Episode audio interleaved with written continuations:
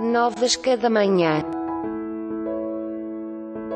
As misericórdias do Senhor não têm fim. Novas são cada manhã.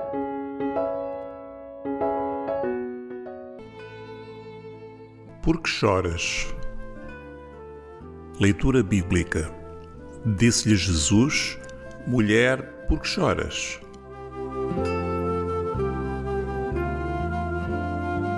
Esta pergunta foi dirigida a Maria pelo Senhor Jesus junto à sepultura de onde ele tinha ressuscitado nessa mesma madrugada.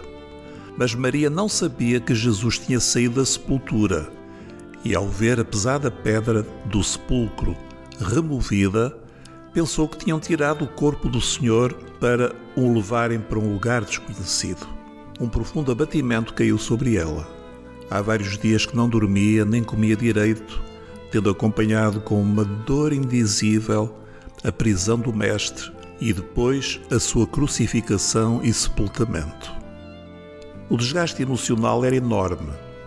A somar a tudo havia o vazio da presença do Senhor amado. Que seria agora dela e dos discípulos? E as lágrimas soltaram-se-lhe numa tristeza incontrolável.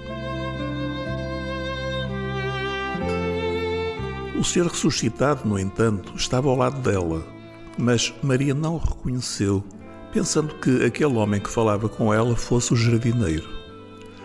Só quando Jesus a chamou pelo nome Maria é que ela reconheceu que era Jesus que falava com ela. Os olhos dela abriram-se então e entendeu que o Mestre tinha cumprido a sua promessa, que ao terceiro dia havia de ressuscitar. Ao vê-lo, de repente tudo mudou. O sol voltou a brilhar, a alegria encheu-lhe o coração. E um desejo urgente brotou no seu íntimo. Tinha de anunciar aos discípulos que Jesus estava vivo. Amigo ouvinte, será que você está na situação de Maria? Repare, primeiro ela chorou porque pensava que Jesus estava morto. Será que você crê e entende todas as consequências de Jesus ter ressuscitado?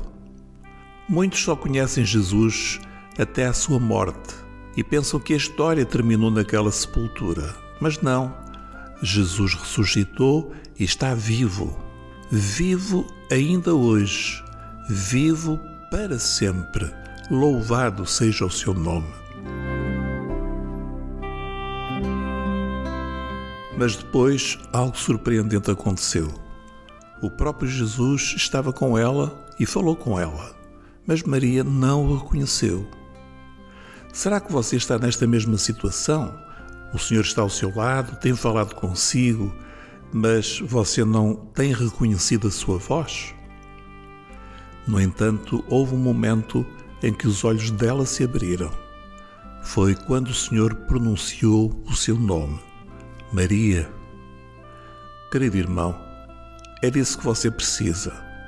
Não apenas crer que Jesus ressuscitou e está vivo, mas aprender a reconhecer a sua voz, a voz do ressuscitado que fala consigo. As pessoas mortas não falam, mas as vivas sim.